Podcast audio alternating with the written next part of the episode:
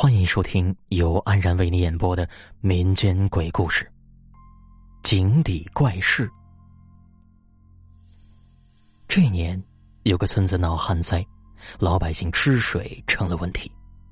眼看成片的庄稼旱死，成批的牲口病倒，成堆老百姓跑到外乡，刘二愣子坐不住了。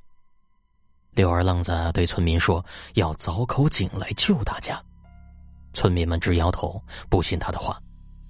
有村民实话实说：“二愣子，你是一片好心，可是这方圆几十里地，但凡有个地方能凿出井来，还用得着你来凿吗？那再说了，你家祖传的打井的手艺，多少年都没有用武之地了，早在你手上失传了吧？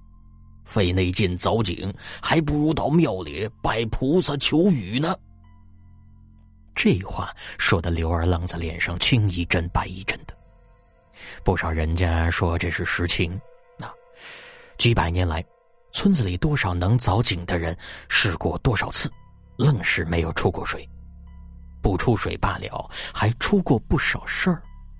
许多挖井的都死在了井洞里了。刘二愣祖上也善于凿井，后来害怕出事儿，就放弃了。刘二愣子家徒有凿井世家的名，但是他哪凿过一口井嘛？也怪不得别人嘲弄。但是这刘二愣子是一倔脾气，决定的事儿九头牛都拉不回来。没有人帮忙，他干脆自己凿井。刘二愣子像模像样的在地里转悠了七八天，最后选中了一个干池塘。他想。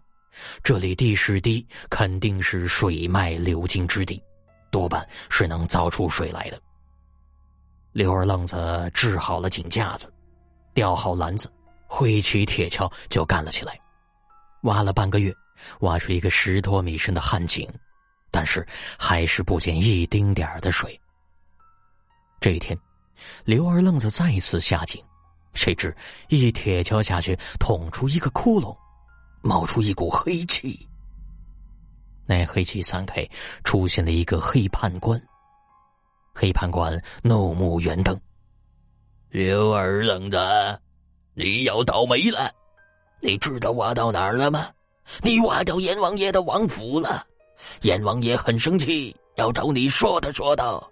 现在请吧。”说着，轰隆一声，井底陷落，刘二愣子掉了下去。落地便是一个大厅，这厅上坐着阎王爷。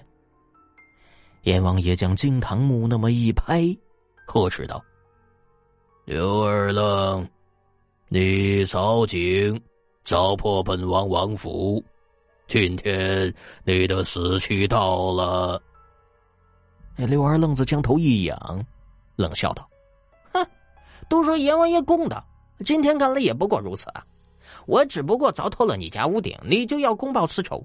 那阎王殿啊，夜见高悬，却看不到我这凿井为公不为私，为人不为己。还有啊，你你是不是故意把那王府盖在村下边的？你害得一方百姓没水吃，你倒是惭愧过没有啊？那阎王爷听罢，脸憋得通红，嘿嘿两声，缓和了许多。嗯嗯，呃，刘二愣啊。你说的也对，也不对。我的确对你凿怀王府急了些，有失偏颇。不过，我这王府比你这村子早建了好几百年，可不是故意呃盖在那村子下边的。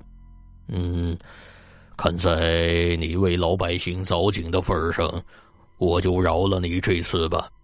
这刘二愣子见阎王爷不追究自己，也就缓了口气儿，说道：“那阎王爷，这这玩意能不能好事做到底？你告诉我就附近哪儿能凿井凿出水来？”阎王爷想了想，嗯，这个不归我管，也不能随便的透露给你，否则对你我都没有好处。我只能告诉你我王府的范围，呃呃，来来来，看这张图啊，从这里到这里，再到这里，你你肯定是凿不出水的，只能凿破我这屋顶。咱俩要是再见面，我可就不客气了。